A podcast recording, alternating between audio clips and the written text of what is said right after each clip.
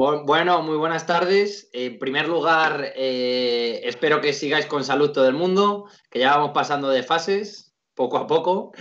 Esperemos que cuanto antes mejor. Y, nada, decirles que eh, hoy tenemos a don Juan Jolín, eh, capellán, de, capellán de IFEMA. Y entonces, bueno, en primer lugar, animaros, sobre todo, a comentar y hacer preguntas en el canal de YouTube y aparte de las preguntas, también a, suscribiros. No sé dónde está el botón de suscripción, pero está ahí debajo en una pestañita. Animaros a todos. Entonces, nada, deciros que tuvimos una charla anterior que fue de Pablo Barreiro, que estuvo, pues era en primera fila de batalla, ¿no? Que estuvo allí en, IFEMA eh, como médico y pudo acompañar a, esas personas eh, pues hasta el final, pero siempre desde un punto de vista médico. Y hoy tenemos la suerte muchas gracias eh, de nuestra parte también a don Juan de tenerle y de que pueda contar cómo ha estado en primera fila de batalla y pues de otra manera, en este caso no de forma médica, sino de forma espiritual y acompañándoles y dándoles esperanza.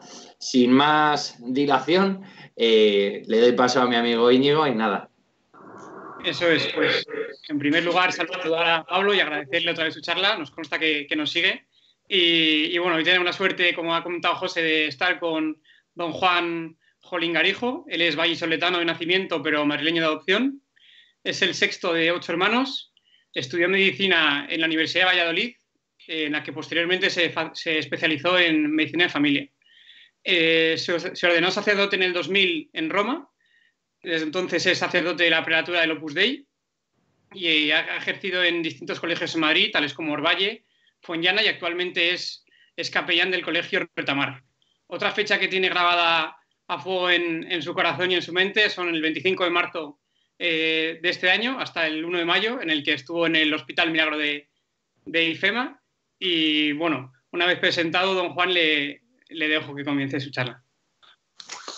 Muy bien, pues muchas gracias. Nada, encantado de estar con vosotros y contaros un poco lo que, bueno, pienso que puede también ayudar, ¿no? Lo que he vivido estos días. Eh, primero, aclarar que, que éramos un equipo de capellanes, es decir, que no estaba yo solo, éramos siete capellanes y que estábamos, eh, nos enviaba a la diócesis de Madrid. Es decir, la archidiócesis de Madrid eh, llegó a un convenio con la eh, Consejería de Salud para que los enfermos recibieran también atención espiritual. Entonces mm, nos fueron llamando unos cuantos y entonces fuimos ahí poniéndole marcha. Yo lo que había pensado es, para hacer más amena la explicación, es poneros fotos, fotos que, bueno, han salido en distintos periódicos o algunas son personales, eh, porque yo sobre las fotos eh, os voy contando y luego ya pues hacemos un coloquio, preguntáis lo que queráis, preguntas oportunas, inoportunas y yo pues iré contestando. Bueno, pues voy a poner las fotos. Eh, a ver. Bueno, esta es la primera. Se, ve bien, ¿verdad? Sí. Es la que, el cartel que lo anuncia. Y Pastoral de la salud. Eh, me parece que es interesante decir ¿no? que no es que uno vaya a ir por su cuenta, sino que vas enviado, enviado por el obispo de Madrid junto con otros capellanes. Luego al fin veremos una foto de todos después. Y llegamos a, la Feria de Madrid, que es una pasada. Realmente nunca había entrado y impresiona ¿eh? cuando llegas. ¿Cómo llegué yo a IFEMA? Esta foto me gusta mucho. Fue uno de los días en los que nevó, que hay una nevada, a principios de abril, un poco como que todo se ponía en contra, el frío, la nieve. Bueno, ¿cómo llegué a IFEMA? Es una pregunta que alguno me hace y la respuesta es que no lo sé, porque no es que te lo propongas, no es dices voy a de capellán a IFEMA, sino que mm, una concatenación de circunstancias. Eh, bueno, por remontarme un poquito, todo empezó, ¿verdad?, el, con la decreto de confinamiento, si no me equivoco fue el, 13, 13 de marzo, y a partir de ese momento, cada uno en su casa. Bueno, pues esa semana lo vivimos con incertidumbre todos. Mm, lo, explicamos, lo explico muy bien en la introducción que soy sacerdote y médico. Y yo me acuerdo mucho siempre de los hospitales. Para mí los hospitales son una referencia. Son gente que está sufriendo y me acuerdo de rezar tanto por ellos como los médicos, las enfermeras. Y esos días me acordaba mucho de, vivo cerca de dos grandes hospitales. Y bueno, el caso es que un chico me dice, eh, don Juan, usted es médico, mm, ¿se va a presentar voluntario para ir a, algún hospital? Bueno, yo pensé, hombre, médico, pues no lo sé, pero de capellán me, encanta, bueno, me encantaría. De capellán, si, si, es necesario, si hace falta. pensaba en los capellanes de, que estarían pues desbordados, ¿no? Como todos los hospitales, capellanes mayores o enfermos.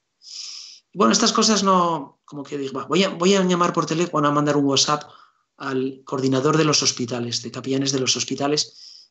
Pero bueno, como que le mandas un mensaje y seguro que ya... Entonces fue lo que le dice, oye, mira, que no sé cómo estarán los capellanes, que si hace falta que eche una mano, cuenta conmigo. Y creo que me respondió, dijo, vale, vale, muy bien. Tampoco le, le di mucha importancia. El caso es que a los tres días me llamó y dice, oye, Juan, sigue en marcha tu oferta de presentarte para capellán. Y eso ya fue, fue el domingo 21. Y digo, pues sí, claro. Vale, ¿tú podrías ir mañana al hospital mm, La Princesa aquí en Madrid, que hace falta un capellán?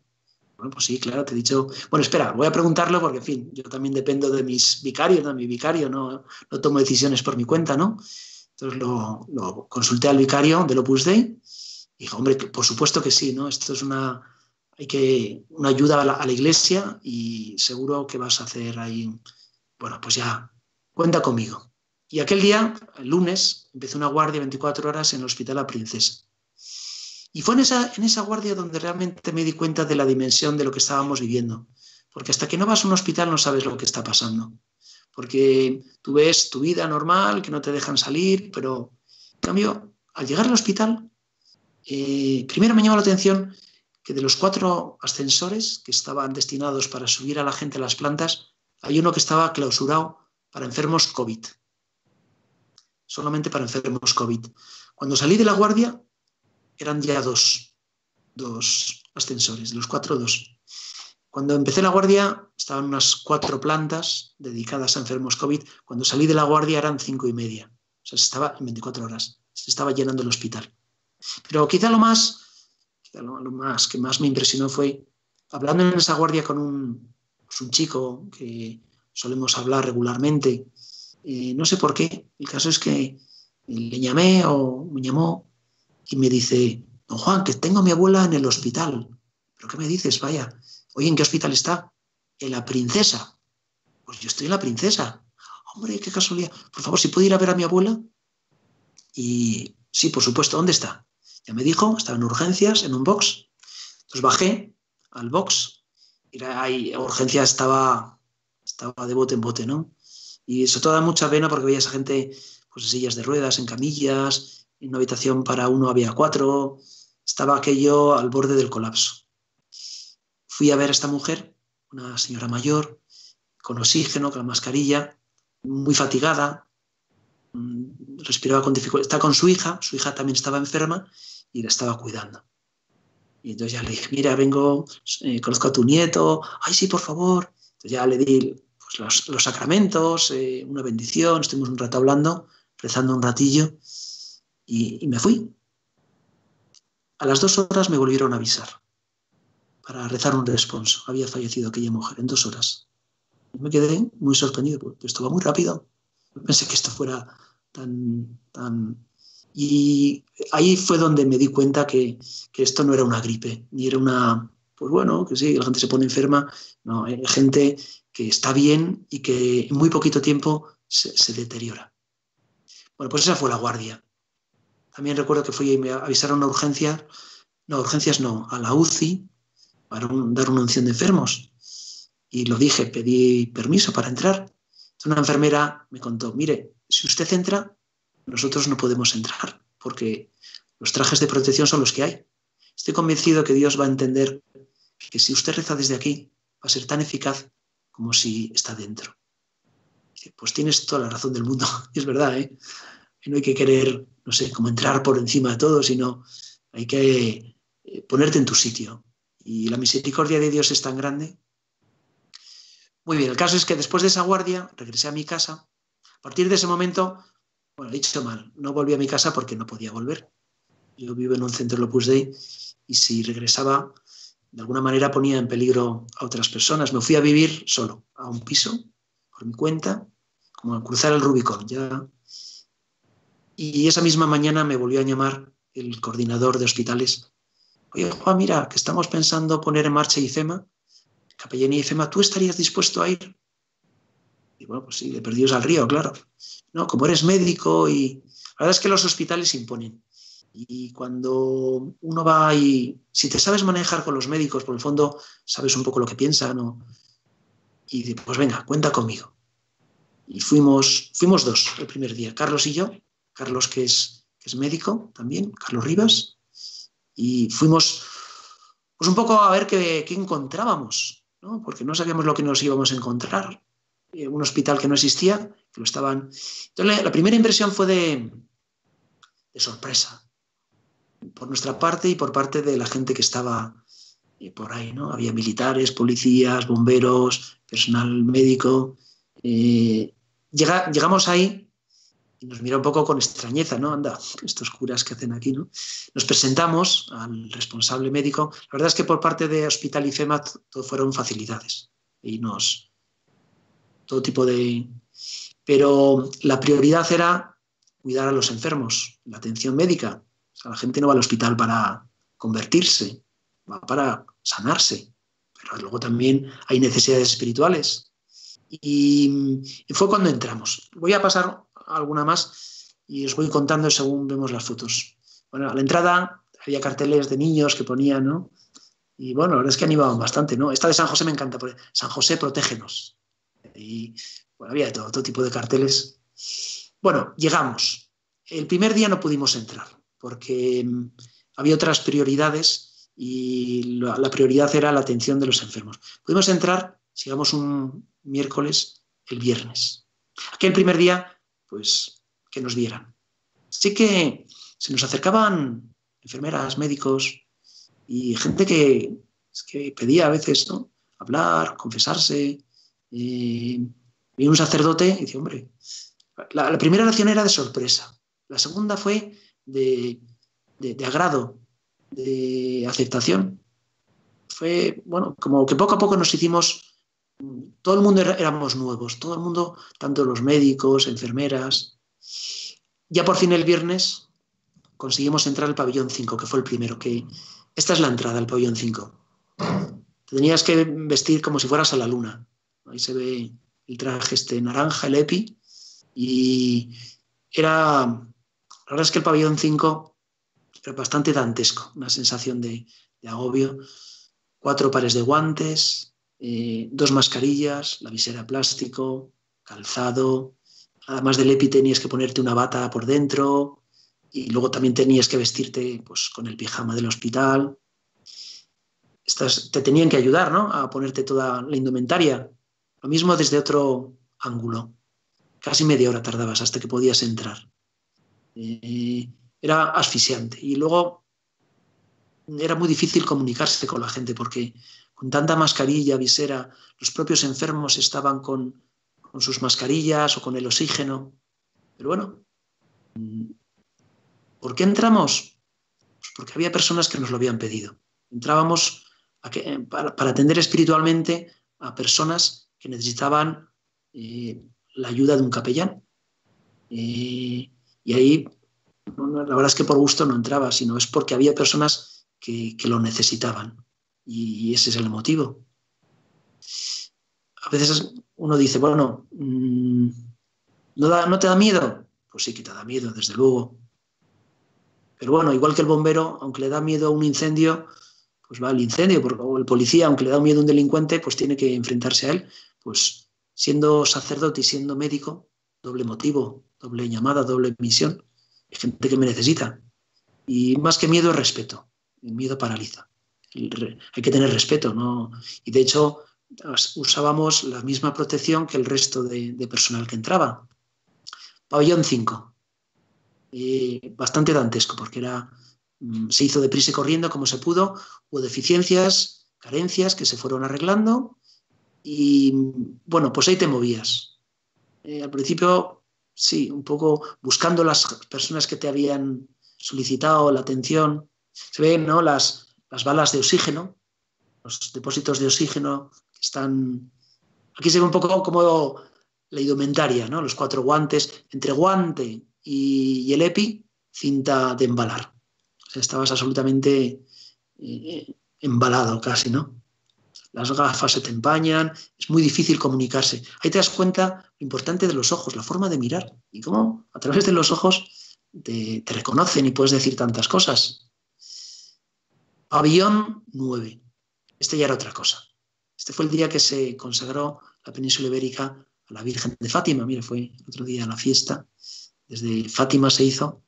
Y yo creo que esta foto, si no me equivoco, es de Pablo Barreiro, que estará por ahí. Bueno, este era un poco lo que hacíamos, ¿no? Primero íbamos, por las mañanas estábamos en capellanía, atendiendo gente que iba viniendo. Ya por las tardes, de 6 a 10, entrábamos a atender a los enfermos. Y en las bolsas llevamos el calzado o las viseras, íbamos a, nos daban el equipo, los pijamas, donde eh, según la talla, ¿no? Y ya una vez eh, nos poníamos el pijama, pabellón 9, las medidas eran otras.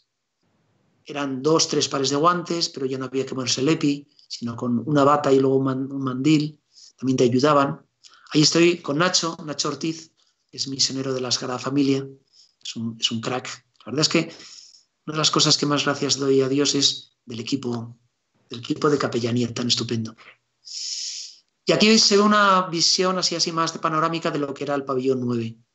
Lo primero que está, que tiene números, información a las familias, era los lugares que se habilitaron para que en casos de enfermos graves pudieran entrar algún familiar también protegido a acompañar a esos enfermos, quizá en algún caso en los últimos momentos. Y porque el gran problema, el, gran problema, el gran dolor de, de IFEMA era la soledad. Si los hospitales son de por sí ingratos, pues más cuando no tienes un familiar cerca, alguien que te haga compañía. Bueno, ahí nos ayudamos. Este es José María Crespo, que está de párroco en Villalba. Y bueno, un poco cómo te encuentras dentro. De, o sea, llevo una, galleta, una, identificación que pone capellanía y FEMA y con mi nombre. Ves las, mascarillas, la visera, todo un poco, ¿no? Y aquí Nacho en plena acción. La mano lleva un listado con los enfermos. Cada día eh, teníamos un listado de gente que solicitaba hablar con los capellanes. Se iban acumulando, pero cada día al final éramos, entrábamos dos capellanes, uno para cada pabellón, 25, 25, casi 50 personas. Incluso alguna vez he llegado a ver hasta 30 personas en, un día. Y dentro de todo. Eh, atendíamos no solo a gente creyente, íbamos a demanda a los que nos avisaban, pero luego también después había personas que, que veían un capellán y decían, hombre, me gustaría hablar con usted. Yo no soy creyente. O es que, mira, me he enfriado, ¿no? me he alejado de Dios, pero me gustaría hablar con usted. Y ver la acción de la gracia. Es como hay en estas circunstancias realmente, ahora que estamos preparándonos para Pentecostés, el Espíritu Santo actúa. Funciones de enfermos, gente que luego falleció, otros que no, que función de enfermos y han salido adelante. Después de vestirnos, pues ahí con José María llevamos en dirección a, en búsqueda de esas personas que nos habían llamado. Esta es una panorámica también del pabellón 9, que estaba, el pabellón 9 realmente estaba bien, estaba muy bien. Es más, la gente decía, yo prefiero quedarme aquí que ir a un, hotel medicalizado, porque les daban la posibilidad de terminar la cuarentena en, hoteles medicalizados. no, no, yo, porque eran como unos módulos en que cada módulo había seis, separados unos de otros, y la gente se hacía muy amigo. Había como, bueno, familia, no sé, pero como se cogían cariño. Recuerdo una vez un señor mayor, estaba muy despistado, el pobre, estaba desorientado y no, ni comía siquiera. Entonces el de la cama de al lado se le acercaba para darle de comer. No le conocía de nada, pero ahí estaba dándole de comer. O se le bloqueaba el móvil continuamente. Entonces ahí arreglándole el móvil, poniéndole en contacto con su familia. Es cosas muy, muy bonitas. Pues la capilla, conseguimos, nos dejaron un local y claro, con sagrario, teníamos el Santísimo, teníamos un Cristo precioso. Es de la parroquia del Buen Sucesos, de don Enrique González Torres. Y ahí cada día teníamos una misa privada, no, era pública, pero bueno, siempre había médicos que se colaban. Esa es la, misa, ¿no? Con la, suya, la JMJ. La verdad es que a mí esas misas me encantaban porque realmente en el altar yo ponía el sufrimiento de tantas personas, yo y el resto capellanes, ¿eh? Porque, al final, esta Semana Santa, eh, las iglesias han estado vacías, pero los hospitales se han convertido en catedrales, dice el Papa Francisco. Los hospitales son los modernos catedrales del dolor. Y todo ese dolor había que cocinarlo. Era un dolor bruto, crudo. Y a través de la cruz, a través de la misa, intentabas ¿no? conseguir que ese, que ese dolor fuera algo que sirviera, darle sentido, el amor de Dios. El dolor no se puede edulcorar. ¿no? A veces hay que, hay que estar en silencio, hay que ser muy respetuoso con el dolor ajeno. Pero alguna me, me preguntaba, ¿y cómo aguantabas estar con gente con tanto dolor? dices, por la misa. Si no, porque si no tienes que tomar, tienes que tener un punto de, punto de fuga. Y mi punto de fuga era la misa, era la cruz. Esto era lo que repartíamos para que darnos a conocer, tanto entre los enfermos, en las familias, los controles de enfermería. Ha habido muchísima colaboración con médicos, enfermeras, nos llamaban, nos avisaban, de gente que también con los psicólogos. Desde el primer día nos llevamos muy bien con los psicólogos y me decía una psicóloga, ¿no? La jefa decía, aquí todo el mundo suma. Nos pasaban enfermos y nosotros también les pasábamos enfermos. Decían, mira, esta persona necesita atención psicológica. O nos decían, yo creo que si os acercáis a visitar a esta persona os lo va a agradecer mucho. Al final te das cuenta, Ifema, empezó como empezó, pero había una colaboración, en fin, lo digo con nostalgia, ¿eh? Me acuerdo, en fin, fue duro, ¿eh? pero luego a la vez había un espíritu de echar una mano, de superar dificultades, de aquí vamos a sumar todos. Las estampas que hicimos también, de la Virgen con la, de la almudena, con la oración del Papa Francisco para estos días. Esta es la imagen, ¿no? estuvo muy presente. La gente, la verdad, es que le dabas estampas, rosarios, evangelios, Biblias. Se hizo una biblioteca que es esta, y desde la biblioteca nos pidieron que lleváramos Biblias una biblioteca sin Biblia no es biblioteca. Y muchas personas, creyentes y no creyentes, eh, pues realmente pedían, pedían Biblias, por favor, tráigame una Biblia. Bueno, y esto ya estoy terminando con las fotos, ¿eh? Pabellón 14. Pabellón 14 están los sin techo. Eh, es Ángel, son fotos que han salido en periódicos, ¿eh? a mí realmente el pabellón 14 me ha, marcado. Porque así como el pabellón 5, 7 y 9 pues bueno, gente que salen casi todos. En cambio, el pabellón 14 son personas que están, están en la calle. Y su problema empieza a partir del 31 de, de mayo. Fijaos cómo este lleva el Evangelio, es uno de los Evangelios que nos dieron, y lleva también un rosario colgado del cuello. En el país salió un artículo hablando de esta persona en concreto, como decía, llevaba un rosario y un evangelio. Pues claro, ahí estaba la capellanía, ¿no? Echando una mano. Es la capilla del pabellón 14. Melquiades, otro hombre, sale un artículo también en un periódico.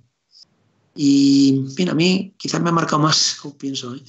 el pabellón 14 es realmente donde los capellanes hemos hecho más, mucho más que en el otro. El equipo, el equipo de capellanes. Está ahí Pablo Barreiro también, está también el doctor eh, San Román, Jesús San Román, y está, pues mira, de los sacerdotes, Nacho, está detrás Pablo Barreiro, que es eh, infectólogo del Carlos III, luego está Carlos Rivas, que no se le ven ni los ojos, luego está Javier, Javier Sánchez, que es capellán de prisiones en Navalcarneros, un hombre, una experiencia increíble. Luego está Jesús San Román, José María Crespo, que está en Villalba, Enrique González Torres, de buen suceso, eh, Alfonso Maldonado, que está en José María Ligorio, y luego servidor, ahí está, a la derecha. Y bueno, ya está el final. Cuando nos fuimos, desmontando ya la capilla el último día, creo que era el 1 de mayo, pues nos encontramos la sorpresa de la televisión española. Entonces, bueno, aquí, aquí hay tema, ¿no? Y tiene una entrevista muy graciosa, porque esto que es una procesión o qué, y bueno, ahí explicando un poco qué es lo que hicimos ¿no? en la capellanía y tal, un poco más de lo mismo. Y, nada, yo casi prefiero eh, que me hagáis preguntas y os he ido contando así líneas generales. Bueno, me decís, sí, de contar algún testimonio de alguien que se acercara a Dios. Pues un testimonio que me, me llamó mucho la atención y me gustó especialmente fue el de, bueno, te movías por ahí, ¿no? Porque era un laberinto. Eh, sí, más o menos, la verdad es que era muy grande, ¿eh? En cada pabellón había 700 enfermos. Eran dos pabellones, 1400. Y en el, el, otro, el 5, el que se cerró, había 300 más. Eh, ha habido el máximo momento, el máximo aforo ha sido 1400, no, pero 1300 y pico sí. Bueno, pues estaba por uno de esos pasillos, a las 8 de la tarde, sonaba por megafonía el himno nacional. Y entonces la gente, pues, bueno, la verdad es que se emocionaba ¿eh? con el himno nacional. Y a continuación el Resistiré. Bueno, pues escuchando el Resistiré, eh, estaba en un pasillo, veo que uno de los, un, enfermo que estaba por ahí, un chico joven, empezó a cantar el Resistiré a pleno pulmón. Bueno, me faltó tiempo para, para felicitarle. Y decir, Oye, enhorabuena, que, que bien cantas, ¿no? Por decir algo, ¿no? Porque, en fin, había que quitarle hierro. Entonces se echó a llorar el pobre. Se echó a llorar. No me lo esperaba. Y, pero, ¿qué te pasa? Dice, no, es que tengo a mi padre ingresado en otro hospital y mi madre falleció la semana pasada. Hasta ahora no había conseguido llorar, pero no sé, me emocionó. Y él no sabía que yo era el capellán. Entonces le dije, mire, yo soy, soy el capellán y te entiendo muy bien ¿eh? lo que es perder a tu madre, porque yo también perdí a mi madre hace años. Y bueno, realmente no la he perdido. Yo la he ganado para el cielo y tu madre también. Él me decía, es que lo que más me duele es que no sé si mi, si mi madre habrá llegado a su sitio sin que nadie le guíe. O a mí eso me rompió un poco el corazón, ¿no? Yo tenía que estar cerca de mi madre para ayudarla en ese momento. Él me decía, tranquilo, mira, mañana voy a celebrar la misa, además la voy a grabar en vídeo y te la voy a mandar. Y la misa es para tu madre, por tu madre, porque tu madre ha encontrado el camino, tu madre está con la mía, han llegado, está ya con Dios. Eh, además, esta misa, si quieres, compártela con tu padre, pero con nadie más, ¿eh? Esto es solo para ti. Y al día siguiente le grabé la misa con homilía y con todo, ¿no? Por... Y es al final lo que mucha gente le duele, el no poder haberse despedido, no poder haber estado cerca de esas personas que tanto quieres, sensación de haberles fallado. De... Y pues este chico luego me llamó súper agradecido. Yo no soy muy creyente, pero esto me ayuda muchísimo. Al final te das cuenta que el capellán tienes que ser muy humano, estar muy cerca de la gente, con escuchar, el no dar teorías, no querer explicar cosas que a veces es un misterio, el dolor, sino sobre todo es acompañar. Y bueno, por mi parte, eh, podría seguir hablando, eh, pero casi prefiero que preguntéis. Pues muchísimas gracias, don Juan, por su testimonio. Y bueno, ahora comenzamos esta parte más de conversación, ¿no? Eh, nos están, bueno, como siempre, nos, nos han llegado muchas preguntas. Voy a empezar con una de José Antonio Fernández, eh, que pregunta cuál ha sido la experiencia más dura en IFEMA que haya vivido y si ha notado la presencia de Dios ante tanto dolor. Y de paso también voy a colar otra de Lourdes de la Peña, que nos, que nos pregunta si, si ha vivido alguna conversión de primera mano. La experiencia más dura, sin lugar a dudas, es cuando la impotencia ante, ante la muerte. Porque a veces la gente me pregunta por qué me hice sacerdote, siendo médico. Cuando eres médico, eh, piensas, terminas la carrera y crees que vas a, solucionarlo todo, pero no, no. Eh, te encuentras con la muerte, con el dolor, el sufrimiento. Y al hacerme sacerdote, aquella barrera ya dejó de ser, ¿no? Ahora ya nadie se muere, ¿no? Porque le ayudas a estar cerca, cerca de Dios, ayudas a las personas a encontrar la vida eterna. De todas maneras, a pesar de todo, eh, la experiencia más dura es, había unos ancianos, recuerdo, que, estaban súper perdidos había en concreto en uno de los controles de enfermería cinco o seis ancianos que en principio en el hospital IFEM eran enfermos leves. Te miraban con unos ojos de susto, como no sabían qué les pasaba, por qué estaban ahí. Y fueron falleciendo uno tras de otro. Bueno, no todos, ¿eh? alguno, alguno salió adelante. Pero mm, a esos ojos lo decían todo. No podías hablar, o sí podías hablar, pero no sabías hasta qué punto te, pues esa, esa experiencia de, de, acompañar a personas y de estar cerca de ellos y de, claro, en ese momento tienes que hablarles al, oído, tienes que darles oración, darles esperanza. Me contaba Enrique que atendiendo a una de estas personas, mientras le daba la unción de enfermos, porque también las enfermeras y los médicos se veían impotentes. Dice, ¿por qué estas personas en otras circunstancias quizá habían salido adelante? Pero ahí no, era posible. Y contaba Enrique que dando una unción de enfermos, una ocasión, eh, las enfermeras, había dos enfermeras, se quedaban impresionadas. Entonces, como a cada lado de la cama había una enfermera agarrándole de la mano a aquella persona mientras él le, ungía. Y él decía que era como, como, si fuera la madre y la hija o la esposa acompañando a, aquella persona. Entonces te das cuenta que al final tenías que hacer de familia, tenías que hacer de, esposa, de hijo, de hermano, de amigo. Lo, que, lo que haría sus familiares, pues intentar hacer, poner todo el cariño que, pudieras. Quizás la experiencia más fuerte, ¿no? Porque, hombre, desde la fe te das cuenta que no, que las cosas no acaban, que, que hay una vida eh, que todo, hay un sentido, es un misterio, ¿eh? el dolor y la muerte, pero pues esa es la experiencia más fuerte. Eh, la segunda pregunta, Javier, me decías... La segunda era de Lourdes de la Peña y era si había podido vivir, si había vivido de primera mano alguna conversión de algún enfermo. Hombre, conversiones, lo que veías es personas que estaban, que se habían enfriado su fe, que se habían alejado, pero no por una de una forma consciente, sino como que la vida les había alejado. Un señor, recuerdo, fui a verle y me decía, padre, quería pedirle un favor. Dígame, por favor, rece para que recupere la fe. Decía, ¿no? Yo me eduqué cristianamente, pero me he ido enfriando. Por favor, rece para que recupere la fe. Y dice, por favor, trígame. Y me pidió una imagen de la Virgen, el perpetuo socorro, no sé cuál, era. Y dice, bueno, voy a rezar por ti, pero yo creo que tú tienes fe. Y entonces aquel hombre dijo una cosa que me, sorprendió mucho y, lo que más me arrepiento es de no haber transmitido la fe a mis hijos, de, haberles dejado en la ignorancia. Porque al no vivir yo la fe, les he privado a mis hijos algo de lo que yo me, doy cuenta ahora de, lo valioso que es. Eh, eran ese tipo de, de conversaciones o o sea, mm, al fondo, al fondo, en España todo el mundo tiene como un, fondo cristiano. ¿Se acuerdan las catequesis o la primera comunión? No, era tanto de conversiones de, del ateísmo, sino era recuperar la infancia, recuperar eh, los, los orígenes de cada uno. Eso sí, lo veías mucho. Muchas gracias, don Juan. O sea, un testimonio precioso. Y entonces vamos a continuar eh, una pregunta de Javi García que dice, ¿cómo ofrece consuelo un sacerdote a alguien que no es creyente? Y si es distinto el modo en que trata a una persona cristiana respecto a otra que no lo es.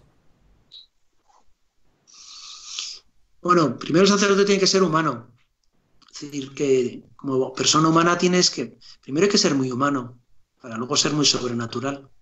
Bueno, cuando trabajaba como médico, una vez que fui estaba con una rotación, dermatología, y el médico con el que estaba me decía, bueno, el, carro estuvo mucho tiempo con una, paciente y no era un problema de, dermatología, estuvo casi media hora, además era justo antes de comer. Yo al final le pregunté, oye, ¿por qué has dedicado tanto, tanto tiempo a esta persona? Entonces él me decía, mira, yo antes de médico, antes de dermatólogo soy médico y antes de médico soy persona. Y esta persona necesitaba que se le hiciera caso. Y yo se lo aplico también al ser sacerdote. Cristo era perfecto hombre. Primero tienes que ser muy humano, tienes que ser buena persona y, acercarte a la gente como, como una persona que sufre, que tiene debilidades, que está dispuesto a escuchar, como hacía Jesucristo. Jesucristo se acercaba eh, humanamente, se preocupaba de los más necesitados. Y una vez que te acercas humanamente, eh, viendo un poco la respuesta o, viendo también la, demanda, la necesidad de cada uno, pues das el salto. Eh, cuando ven que eres el capellán, si te avisan es porque quieren que les hables de Dios. Quizá lo llamen el karma o lo llamen lo que quieras, ¿no? Pero, pero un, afán de trascendencia. Y, lo ves en, en, tantas personas, ¿no? Y pues al final eh, no iba solamente a los creyentes.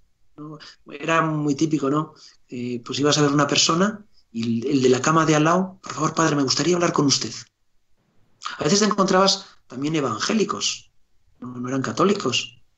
Y mm, realmente eh, hablabas con ellos también, por supuesto, te pedían que estuvieras un rato con ellos. Y bueno, pues, o también algún testigo de Jehová, había de todo. Primero ser muy humano y luego ya, depende de quién tengas delante, darle el salto a lo sobrenatural. Muchísimas gracias. Y hay una pregunta de Alejandra Quintero que nos dice, ¿cómo logra usted cuando habla con tantísimas personas? Al final, al cabo del día, dentro de IFEMA, que es una locura la cantidad de gente que hay.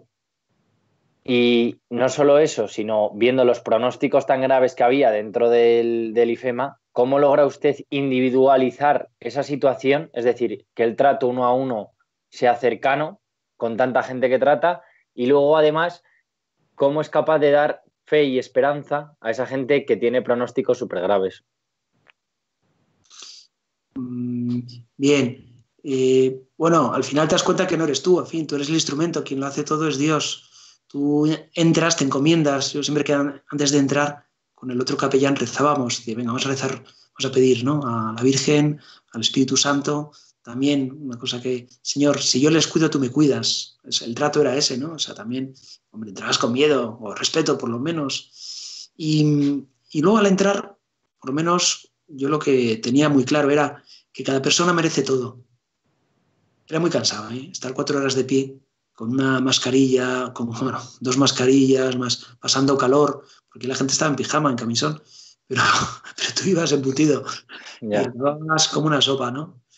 y no podías sentarte, no había sillas, tenías que estar a veces medio inclinado e intentando comunicarte con personas que era difícil que te entendieran, eran los ojos. Bueno, al final, en, principio no tenías por qué tener contacto físico, pero en algún caso sí que cogías de la mano, acariciabas. Cada persona lo merece todo.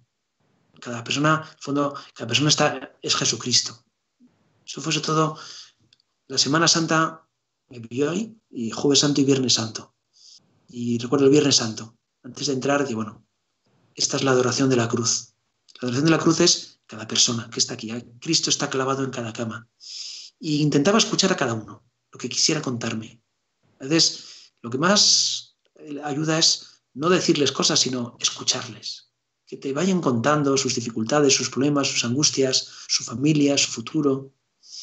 Y mm, escuchando a cada uno no pretender como dar soluciones, porque a veces dan cosas, pero escuchar a cada uno, darle a cada uno importancia. Y, luego ya, pues bueno, que sea el Espíritu Santo, ¿no? El que cada uno...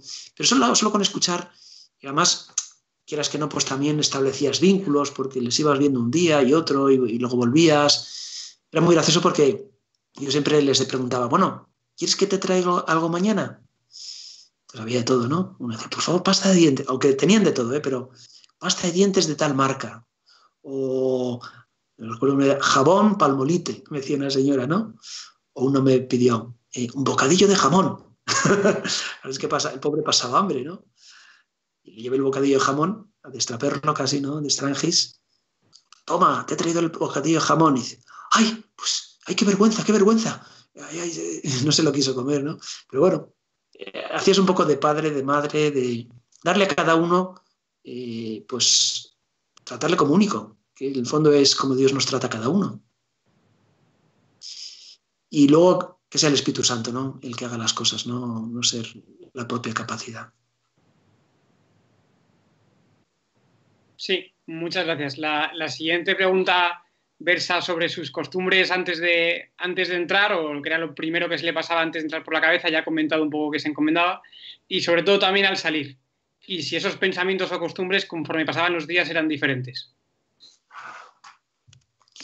Bueno, al entrar sí que procuraba rezar y de hecho, eh, sí, porque para tener fuerza, ¿no? Y una cosa, a mí me ayudaba, ¿no? Y al final es que es lo que da la clave, es cuando me revestía para entrar en aquel sitio, siempre me acordaba de, sacerdote para celebrar la misa te revistes, pones el alba y te pones el, cíngulo y la estola también, y la casulla, y según vas poniéndote, vas rezando interiormente. Cada, cada ornamento tiene una oración pidiendo a Dios una gracia. y con eso te preparas para entrar en la misa, ¿no? Y según te diriges al altar, en el corazón vas diciendo oraciones también. Pues lo mismo me pasaba, que cuando entraba ahí, bueno, esto es como voy a celebrar la misa, voy a, te vas poniendo los guantes, te vas poniendo las mascarillas, te vas poniendo la bata, te vas poniendo el gorro, o antes el pijama. Realmente ya te vas preparando, porque te vas a encontrar con Cristo. Cada enfermo es Cristo que está ahí sufriendo y vas a consolarle, vas a acompañarle. Entonces, eh, esa, era, esa era la oración. Y porque también les llevabas mucha esperanza. No solamente a los enfermos, eh, también al personal de enfermería, a los médicos. Cuando llegabas a, ver, a un control, lo primero, control de enfermería, había 15 controles de enfermería. No, eran sí 15. Y en cada uno había 50 camas, 700 personas. Al llegar a un control, te identificabas para que te supieran quién eras y decías que vengo a ver a estas personas, a fulanito, a menganito, tal cual. La verdad es que veías caras de alegría. Mm, se alegraban de verte, porque de alguna manera veían, hombre, esta persona, el capellán, trae esperanza. Eh, se nota. Cuando viene el capellán, no es por echarme aquí méritos, ¿no? Porque todos. Pero que es cierto, eh, se alegraban de vernos, de... porque tú no le llevabas a ti mismo, llevabas a, Jesucristo. Esto al entrar. Al salir, bueno, la verdad es que al salir, que te llevabas la adrenalina a tope, vamos. De hecho, has dormido fatal, ¿no? Porque, porque es como que has corrido un maratón y al, salir, el capellán de guardia, había siempre un capellán de guardia y otro de refuerzo. Los días que tenía guardia, el Santísimo, que estaba en el sagrario, por la noche no lo dejábamos por, por precaución, pues cada, nos lo llevábamos. Entonces ese momento también era muy intenso, ¿no? Porque te, llevas al Señor, lo llevas contigo y vas descargando. Es decir, eh, hay, hay cosas que tú no puedes aguantar solo, sino tienes que compartirlas con alguien, necesitas contárselo a alguien. Entonces, era el momento también de, bueno, señor, pues mira, esta persona, la otra, esta dificultad, este que está en la UCI, aquel que ha, perdido, ha fallecido su madre o su, su padre. Más o menos, rutinas, pues más o menos eran, esas. Desde, luego también los capellanes, muchos días a última hora, eh, hacíamos reuniones, ¿no? Para también ver compartir un poco, ¿no? Y entre todos, pues también nos, nos ayudamos o veíamos cosas que se podían hacer mejor, los responsos, por ejemplo, cómo rezar responsos, o cómo llegar a los sin techo. Bueno, nuestro reto era el poder llegar cada vez a más personas y llegar de la mejor manera.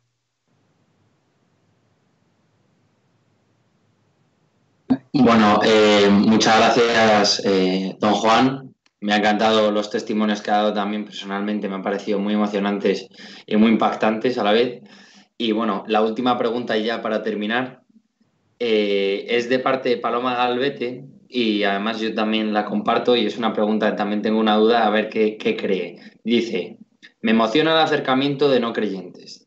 ¿Cree que esta dolorosa experiencia que vivimos va a suponer que crezca la búsqueda de Dios? Pues yo creo que esa es la clave, ¿no? Yo lo, que he comprobado, lo que he comprobado es que esta situación que nos ha tocado vivir y que estamos viendo todavía, eh, el sentirnos vulnerables, sentirnos débiles, eh, la incapacidad o la impotencia, ¿quién nos iba a decir ¿no? que un virus, una porquería de virus, ha organizado este lío en el siglo XXI? Jamás lo hubiésemos pensado. Pues el sentirnos vulnerables, el sentirnos tan indefensos, también nos ha hecho más verdaderos. Y veías que la gente que estaba, eh, al final, ¿en qué se refugiaban? Pues se refugiaban o lo que realmente valoraban, la familia, los amigos, la fe, y las cosas materiales, el, no sé, pues las cuentas corrientes o las acciones que tuviera uno en, un banco, los, proyectos ¿no? de, futuro. Al final, no, es mi familia, nos hace verdaderos. Y, es, yo creo, como el gran descubrimiento de estos días es que, el sufrimiento es un misterio, el dolor, ¿eh? pero que nos hace verdaderos. ¿Que nos va a cambiar como sociedad? Pues no es tanto lo que pasa por fuera, lo que nos cambia. No es una epidemia, una catástrofe, una enfermedad, una ruina económica. Lo que nos cambia es lo que uno tiene dentro. Y habrá personas que van a salir de esta como han entrado, como el agua, ¿no? que pasa sobre las piedras, se seca y se acabó. Otras personas van a salir muy cambiadas, pero por la interioridad. Es, como el vino, se puede convertir en vinagre o en un vino de reserva, una gran reserva, dependiendo un poco de la bodega en que esté. Y por eso el gran reto de estos días es, efectivamente, de interioridad, saber interiorizar todo lo que hemos vivido, de mm, salir de nuestro confinamiento interior, no ser epidérmicos, sensiblones, quedarnos solo con el eh, cuánto hemos sufrido, qué mal hemos pasado, yo soy una víctima, eso no sirve para nada. Sino de lo que se trata es decir, a mí esto cómo me ha cambiado por dentro. Interioridad, es eh, que nos lleve a tratar más a Dios, a sentirnos eso, vulnerables. Recuerdo, sí, me encantan los campos de trabajo, ¿no? En todos los veranos voy y entonces vas con mucha gente hay personas que van campos de trabajo y vuelven igual de idiotas que han ido. O peor, porque han hecho la foto con negrito y ya lo cuelgan en Instagram y ya piensan que con eso han cumplido, van a ligar más, lo que sea. dices, eso no vale para nada, eso es, eso es postureo solidario, turismo voluntario turístico, ¿no? Eso no vale para nada. Luego a la vez, recuerdo también otro campo de trabajo, eh, que fuimos, estuvimos con niños eran Kenia, niños ciegos, sordos y mudos. Y nos decía la, la teacher, la que estaba con ellos, decía, oye, ¿creéis en los milagros? yo, sí, claro, vosotros sois un milagro. Porque que estéis con estos niños cuando aquí nadie les quiere, además los milagros os acompañarán. Lo que nos hace cambiar es lo que tenemos dentro, no, no lo que nos toca, lo que nos toca vivir, lo que toca vivir eh, uno se puede esconder, se puede mimetizar, puede pasar de página rápido. Pues yo creo que es una ocasión estupenda. Y una, en fin, aquí ya puestos a hacer propuestas, o sea, una propuesta es, este año el campo de trabajo es Madrid. O sea, la solidaridad va a estar en Madrid este verano. Todo el que pueda, por favor, que eche una mano, porque hace mucha falta. Os he contado antes que me está llamando gente, el otro día, ayer en concreto, una señora que no tenía para comer, de IFEMA. Y julio, agosto. Ojalá haya mucho voluntariado en Madrid. Y ese dinero que pensabas dedicar a un campo de trabajo, irte a Kenia o a donde fuera, inviértelo aquí en Madrid, en solidaridad. Que, el voluntariado te cueste dinero. Entonces era cuando realmente uno crece, porque eso te compromete.